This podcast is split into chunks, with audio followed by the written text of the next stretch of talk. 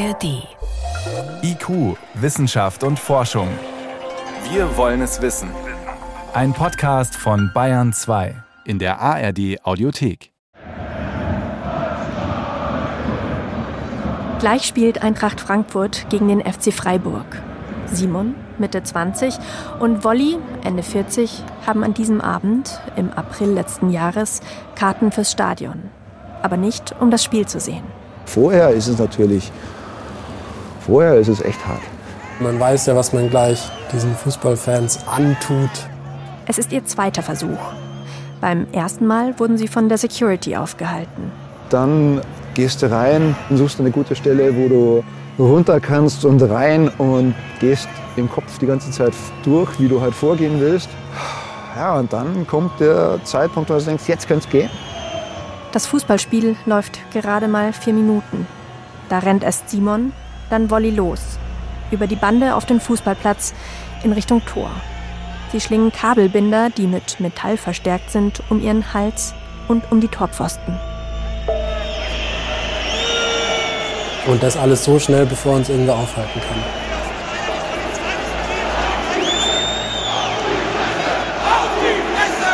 Auf ihren T-Shirts steht Stoppt den fossilen Wahnsinn. Dann steht man da und irgendwie zwischen diesen Hunderten bis Tausenden Leuten, die auf die Fresse brüllen. Ähm, und mir ist irgendwie nur eine Bande und ähm, zum, zum Ultras-Block. Wolli und Simon werden abgeführt, in Polizeigewahrsam genommen. Beide sagen, die Aktion war trotzdem ein Erfolg. Mir fällt da einfach kein besseres Mittel ein, die Menschheit zur Vernunft zu kriegen. Das macht unglaublich ähm, ein unglaubliches Gefühl von Selbstwirksamkeit bekommt man dadurch. Sie stören Fußballspiele, blockieren Straßen, seilen sich von Autobahnbrücken ab. Und das seit Monaten. Aktivisten wie Simon oder Wolli von der letzten Generation werden als Terroristen bezeichnet, manchmal als Geiselnehmer. Es wird sogar ermittelt, ob die letzte Generation eine kriminelle Vereinigung ist. Was sagt die wissenschaftliche Protestforschung zu diesen Klimaaktionen? Bringt der Protest etwas für den Klimaschutz? Um das zu beantworten, habe ich einige Klimaaktivistinnen über Wochen hinweg kennengelernt und Wissenschaftlerinnen und Wissenschaftler befragt. Inside Klimaprotest. Folge 1. Welcher Protest wirkt?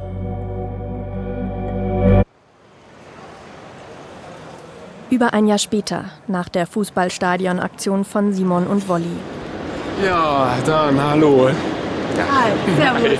Ich hab gleich auf. Ich treffe Wolli, der eigentlich Wolfgang Metzeler Kick heißt, in München am Bahnhof. Er ist der erste sogenannte Klimakleber aus München.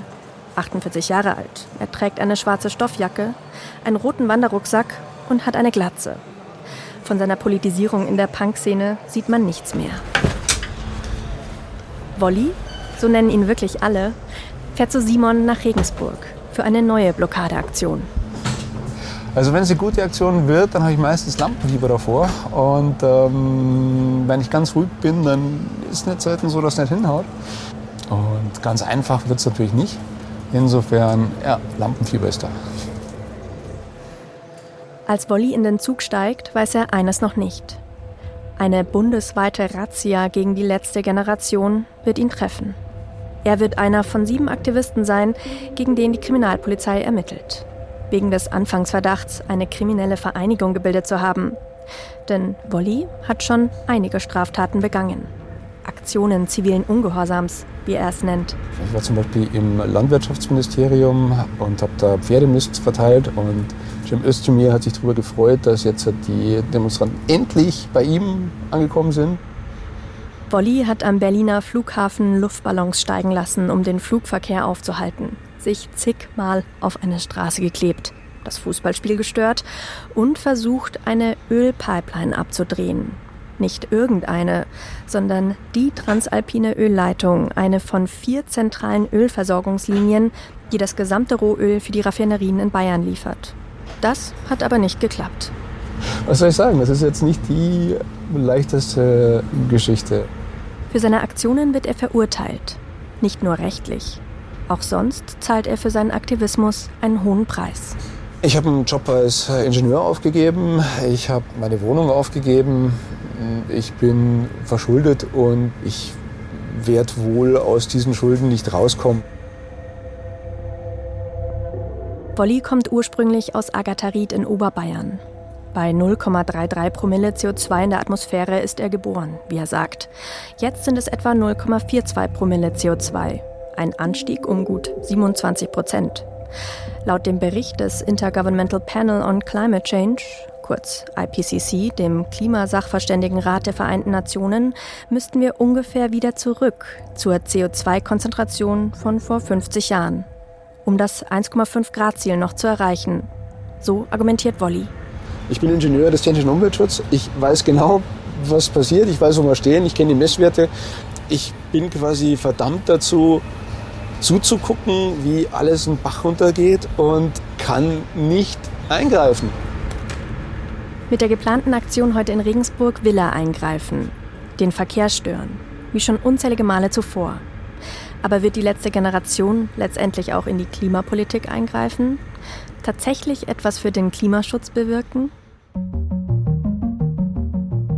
Mein Name ist Simon Teune, ich arbeite an der Freien Universität Berlin und bin mein ganzes akademisches Leben lang schon Protestforscher. Das heißt, ich beschäftige mich mit Fragen, wie Proteste entstehen, wie sie aufgenommen werden und wie sie wirken. Simon Teune meint, die letzte Generation hat auf jeden Fall eine Wirkung. Die letzte Generation ist insofern erfolgreich, als es ihr gelungen ist, zwischen den großen Mobilisierungen, zwischen den großen Klimademonstrationen immer wieder im Alltag sichtbar zu machen, dass wir in einer Situation sind, die eigentlich so nicht hinnehmbar ist. Gleichzeitig ist sie aber auch ein wesentlicher Treiber der Polarisierung in der Debatte. Das Thema Klimakatastrophe kommt wegen der letzten Generation auf die Agenda. Wenn auch vielleicht nur am Rand und umstritten. Laut Protestforscher Simon Teune ist dafür vor allem ein Mechanismus verantwortlich. Die letzte Generation ist sehr stark ein Medienphänomen. Es sind am Ende ein paar hundert AktivistInnen, denen es gelungen ist, da über die Medienberichterstattung auch dieses Thema zu setzen. Das hänge vor allem mit der Art der Protestaktionen zusammen. Sie überschreiten bewusst rechtliche Grenzen. Sie sind kompromisslos. Aber Kompromisse schließen und Interessen ausbalancieren, das sei auch nicht der Job der Aktivisten, meint zumindest Simon Teune. Protest gehört auch laut Bundesverfassungsgericht zu den, Zitat, unentbehrlichen Funktionselementen eines demokratischen Gemeinwesens. Es geht nicht darum, möglichst akzeptabel für viele zu sein, sondern es geht darum, einen Konflikt sichtbar zu machen, ihn zuzuspitzen und damit auch diskutierbar zu machen. Und diskutiert wird viel über die letzte Generation. Das hat wiederum dazu geführt, dass ja, politisch Verantwortliche sich in der Situation sahen, dass sie darauf reagieren müssen. Und dass das nicht einfach, dass sie das nicht einfach so weiterlaufen lassen können, was eigentlich in, in der Regel mit Protesten passiert, dass sie ignoriert werden. Aber obwohl die Aktivisten schon mit dem Bundesverkehrsminister Volker Wissing gesprochen haben, mit Bundeskanzler Olaf Scholz und auch mit verschiedenen Bürgermeistern, ihre konkreten Forderungen und politischen Ziele haben die Aktivisten nicht erreicht. Das 9-Euro-Ticket etwa, ein Tempolimit von 100 km/h auf der Autobahn. Oder dass ein Gesellschaftsrat eingerichtet wird, also ein Gremium, das aus zufällig gelosten Menschen besteht und Gesetzesvorhaben für den Klimaschutz einbringen soll. Medial wirksam ist der Protest. Aber reicht das? Nächste Station Regensburg Hauptbahnhof. Es sind nur noch wenige Stunden bis zur Aktion der letzten Generation in Regensburg. Wolli trifft sich gleich mit Simon bei ihm zu Hause. Der Simon, mit dem er sich vor fast einem Jahr zusammen an den Torpfosten gebunden hat. Als wir ausgestiegen sind, schaut sich Wolli ständig um. Er lebt auf der Hut vor der Polizei. Team Blau, wie er es nennt. Sie soll ihn möglichst gar nicht sehen vor einer Aktion. Der Nachteil wäre halt, dass das halt unnötig Aufmerksamkeit ähm, erweckt und ähm, je aufmerksamer halt äh, das Team Blau ist, umso schwieriger wird es, dass man eine Aktion erfolgreich durchführt. Die Stadt München hat ihm zwischenzeitlich ein Sekundenklebertransportverbot ausgesprochen, beziehungsweise ein Mitführ-, Transport- und Benutzungsverbot von bestimmten Klebstoffen. Sonst muss er Geld zahlen. Die Stadt München begründete die Maßnahme damit, dass sie ein vergleichsweise mildes Mittel sei, Klebeaktionen zu verhindern, ohne aber die Versammlungsfreiheit einzuschränken. Was Wolli zu dem Zeitpunkt noch nicht weiß, sein Handy wird längst vom Landeskriminalamt überwacht, seine Telefongespräche immer wieder abgehört. Die Aktivisten-Haus-WG von Simon hat einen Garten. Der Balkon ist voller Solarpanels. Moin! Das Zimmer von Simon ist aufgeräumt.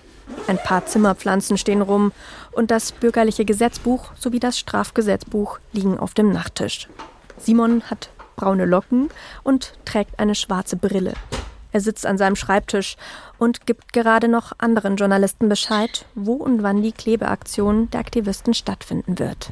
Ich denen gesagt habe, ich mache das vormittags und jetzt ist fünf vor zwölf. Simon ist 25 Jahre alt und ist genauso wie Wolli Vollzeitaktivist. Ich bin geboren in Geimersheim bei, bei Ingolstadt in der Nähe. Ähm, große Audi-Hauptstadt, ähm, genau, wo mein Dad auch gearbeitet hat, bis er jetzt in Rente gegangen ist. Ähm, bin dann 2016 nach Regensburg gezogen zum Studieren. Elektro- und Informationstechnik. Dann hat Simon angefangen, für ein Unternehmen Solaranlagen und Mieterstrom für Kommunen zu planen. Doch nach gut einem Jahr, letzten Oktober, hat auch er seinen Job aufgegeben. Ich habe im richtigen Bereich gearbeitet oder in einem wichtigen Bereich, sage ich mal. Aber mit dem bisschen PV-Anlagen mitplanen und sowas ähm, und Energiewende vorantreiben, werden wir es nicht schaffen. Es braucht die, die politischen Regeln dafür und diese Veränderung muss man auf der Straße erkämpfen. Seitdem klebt er sich fest. Auf Straßen oder an Bilderrahmen. Zum Beispiel im vergangenen August in der Alten Pinakothek in München, wofür er bald vor Gericht muss. Simon gehört bei der letzten Generation zu den Strategen, dem Teil der bayerischen letzten Generation, die die Strategie der Gruppe mit ausarbeiten. Das ist Brainstorming, man sitzt zusammen in Telefonkonferenzen und überlegt, wie kann man das gut stricken. Simon erzählt, dass sich die Aktivisten bei ihrer Strategie auch auf Gene Sharp berufen. Gene Sharp war ein Politikwissenschaftler aus den USA, der zu sozialen Bewegungen und zivilem Ungehorsam geforscht hat. Gene Sharp hat gesagt, neben Störungen ist auch die Opferbereitschaft ein, ein wichtiger Faktor, um Veränderungen zu erreichen. Die Opferbereitschaft der Aktivisten soll ihrer Vorstellung nach Veränderungen für den Klimaschutz bewirken, indem Menschen sich, wegen der Opferbereitschaft, hinter die Aktivisten und ihre Forderungen zum Klimaschutz stellen. Die Theorie ist, dass Leute sich dadurch berührt fühlen, weil sie sehen, okay, die Person nimmt es sogar in Kauf, hohe Geldstrafen oder Gefängnisstrafen in Kauf zu nehmen. Das muss ja wirklich ein wichtiges Thema sein, das die Person da bewegt. Und dann setzt man sich vielleicht mehr damit auseinander. Simons erste Sekundenkleberaktion war an einem kalten Februartag in München am Isartorplatz. Dann auch mal mit Wolli zusammen in Nürnberg, Regensburg, Frankfurt oder Berlin. Und fast 45 Aktionen und gut ein Jahr später will er sich an diesem Tag wieder in Regensburg festkleben. Es ist der Tag des globalen Klimastreiks von Fridays for Future im Frühjahr. Die Ampelparteien tagen zum Koalitionsgipfel. Während Simon weiter organisiert, möchte Wolli noch schnell auf der Fridays for Future Demo Aktivisten für die letzte Generation gewinnen. Bei der Kundgebung und beim Demozug versucht er Flugblätter zu verteilen. Eine Einladung zum Vortrag der letzten Generation am nächsten Tag. Dort sollen neue Mitglieder gewonnen werden, die ebenso bereit sind, viel aufzugeben. Flugblatt? Achso, ja. Ja, danke. Manche nehmen den Flyer an, stehen der letzten Generation positiv gegenüber. Im Endeffekt passiert ja nichts, da kommt niemand zu Schaden. Und also ich finde es gut. Viele sehen das aber anders. Ich finde es etwas unglücklich, weil ich finde, ähm, es, es schafft so viel Widerstand. Und äh, ich finde, das lenkt dann ab von eigentlichen. Ja, ich finde das eigentlich problematisch.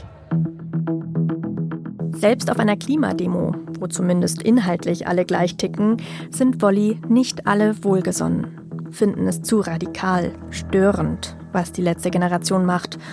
Und das könnte zum Problem für die Aktivisten der letzten Generation werden, wenn sie mit ihren Blockaden wirklich anhaltenden politischen Druck aufbauen und etwas für den Klimaschutz erreichen wollen.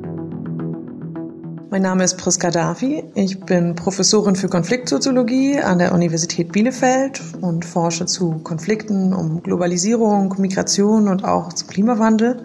Und bin besonders interessiert an sozialen Bewegungen, Zivilgesellschaft und politischer Partizipation insgesamt. Priska Dafi beobachtet die Proteste der letzten Generation seit Beginn der Bewegung im September 2021 und erklärt, jede Protestbewegung steht immer wieder vor der gleichen Frage, wenn es um die eigene Wirkung geht. Zu viel auffallen oder zu wenig? Zu sehr stören und verschrecken oder zu nett sein und dann nichts bewirken? Greift man eher zu disruptiven Protestrepertoires, mit denen man Gefahr gibt, dass ein Teil der Bevölkerung eher negativ auf die Anliegen reagiert, die man in die breitere Bevölkerung ja bringen möchte eigentlich? Oder tut man das nicht, greift eher zurück auf Repertoires, die weniger Unmut erzeugen, riskiert dann allerdings wiederum, dass die Aufmerksamkeit für das Thema dann vielleicht auch schnell verschwindet. Priska Dafi spricht von sogenannten Protestrepertoires, wie man im Theater oder unter Künstlerinnen und Musikern von einem Repertoire spricht. Denn auch AktivistInnen wählen aus einer Vielzahl von möglichen Protestformen aus, die sie dann aufführen. Und da gibt es wirklich unzählige. Die klassische Demonstration und Kundgebung wie bei Fridays for Future. Unterschriftensammlungen oder Petitionen, Blockaden und Besetzungen oder sportliche Proteste, wie die des Eichhörnchens. So wurde eine französische Aktivistin bezeichnet, die durch waghalsige Kletteraktionen zum Beispiel gegen Atomkraft demonstriert hat. Die letzte Generation hat sich zunächst für Straßenblockaden oder Attacken auf Kunstwerke entschieden. Wir sehen hier, gerade wenn wir es zu historischen äh, Etappen vergleichen, zum Beispiel zur Anti-Atomkraftbewegung, sehen wir, dass es dort deutlich disruptivere Protestrepertoires gab. Disruptiver, störender also und sogar störender noch als heute. Als die Anti-Atom-Bewegung in den 70ern und 80ern aufkam, gab es durchaus gewalttätige Auseinandersetzungen bei Demonstrationen. Deswegen ordnet Priska Dafi die Aktionen der letzten Generation auch anders ein. Sie spricht nicht von einer Radikalisierung. Man muss das so ein bisschen auch als ein Pendel vielleicht sehen, ein Zyklus. Ein Zyklus. Nach der Welle des Störens wurde damals versucht, auf institutionellem Wege mehr Klimaschutz zu erreichen. Die Partei Bündnis 90 Die Grünen entstand. Die Vereinten Nationen haben das IPCC ins Leben gerufen, also den Weltklimarat. Und dann sehen wir mit der Klimagerechtigkeitsbewegung, die Ende der 2000, also um 2010, 2008 bis 10 auftaucht, wieder sozusagen ein stärkeres Aufgreifen des Themas vor allem dann Klima äh, und Klimagerechtigkeit auf der Straße, also ein Aushandeln außerhalb der politischen Institutionen. So. Und in diesem Kontext sollte man die Bewegung der letzten Jahre unbedingt platzieren.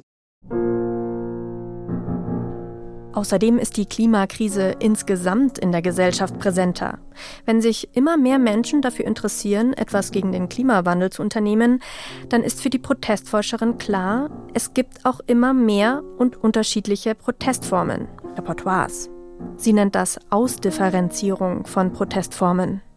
Ob ein Protestrepertoire dann zu störend ist, um etwas für den Klimaschutz zu bewirken, entscheiden wir alle was wird im öffentlichen Diskurs als akzeptabel und legitim verstanden oder nicht. Ja?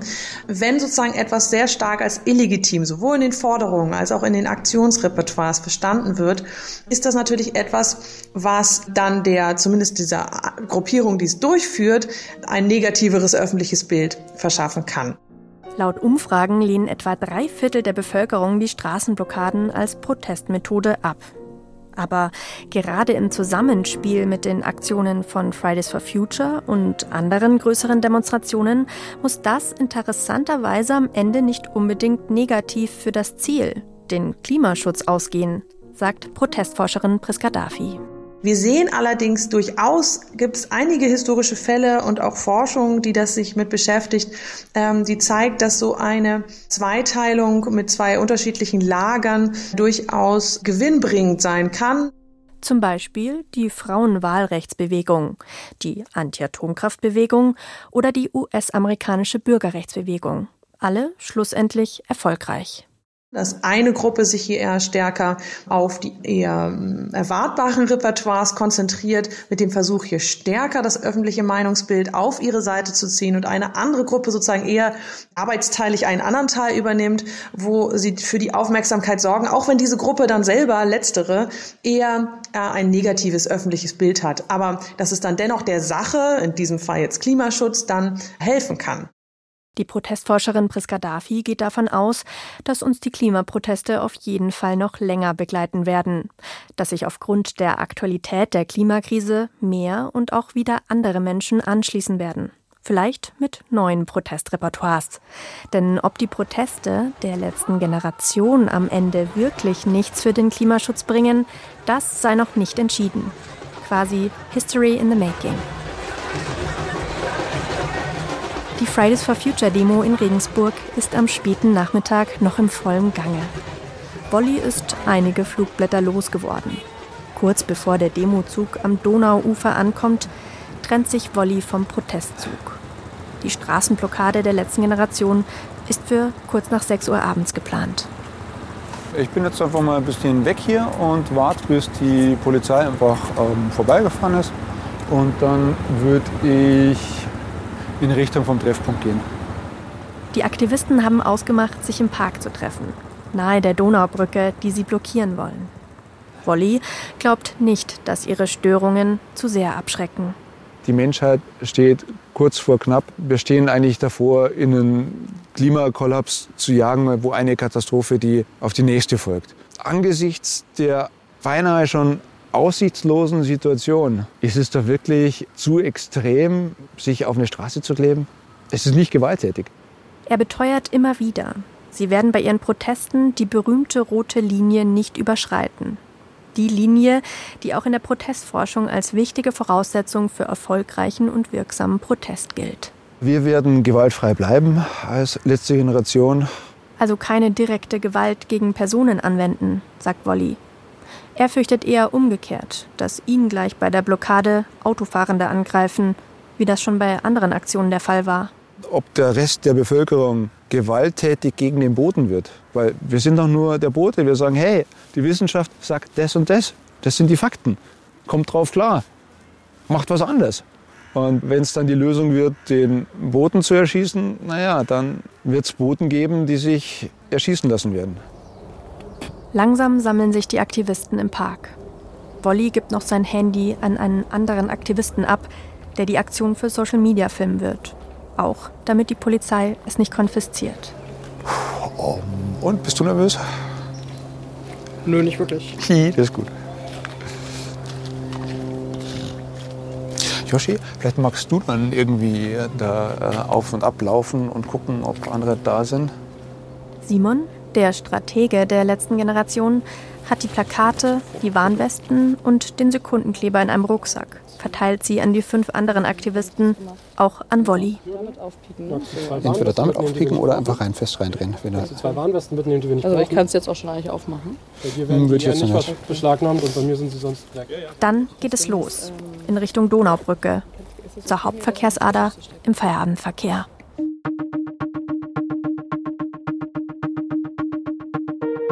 Das war die erste Folge von Inside Klimaprotest. Ich bin Anna Dannecker. Technik Anja Beusterin.